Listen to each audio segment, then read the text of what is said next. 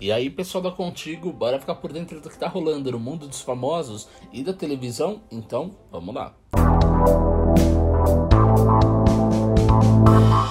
Chorando muito, Duda Reis desabafa ao receber mais denúncias sobre Nigo do Borel. Eu era refém, disse ela.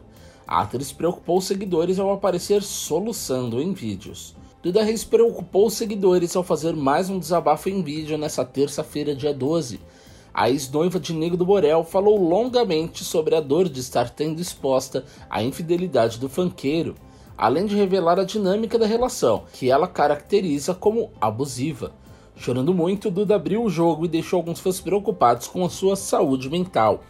Ela disse: Eu tô recebendo tanta coisa dizendo que estão chegando prints e informações de outras mulheres que se envolveram com o Nego.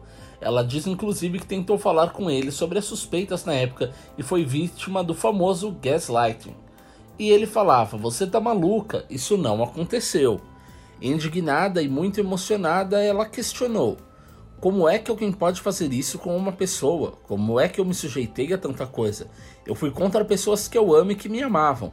Eu tava cega, eu acreditava piamente nas mentiras. Ainda chorando, Duda desabafou: Eu era refém eu me sentia ameaçada. Mais cedo, ela já havia falado que sentia medo com a seguinte declaração: Passei muita coisa que vou poder testemunhar e usar de incentivo para vocês. Verbais, chantagens emocionais. Sentia medo mesmo, medo pela minha vida, e decidi botar a boca no trombone. Não dá para ficar passando pano para macho assim, porque a próxima namorada será a próxima vítima e ponto final. Eles não mudam e nunca vão mudar, só mudam de presa, contou ela. A jornalista Fábia Oliveira, do portal Metrópolis, divulgou nesta terça-feira 12 um áudio da influenciadora Elisa Barcelos, no qual ela descreve um suposto encontro com um fanqueiro enquanto ele ainda estava noivo de Duda. Segundo uma amiga de Lisa, a traição teria acontecido na mansão onde nego vivia com Duda. Nos áudios, a influenciadora descreve momentos com o cantor na cama, onde ele dormia diariamente com a noiva. Visual de BBB Flávia Pavanelli surpreende ao surgir com os cabelos totalmente diferentes. Flávia Pavanelli decidiu revolucionar o visual na última terça-feira 12. Após um período curtindo as belezas de Fernando de Noronha, a atriz surgiu com o cabelo totalmente diferente.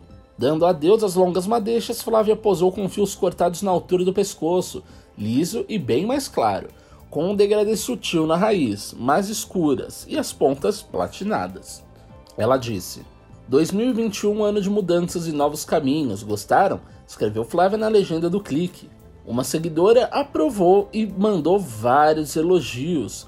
E logo o pessoal começou a levantar a possibilidade de que ela estaria mudando o visual antes de entrar para o BBB.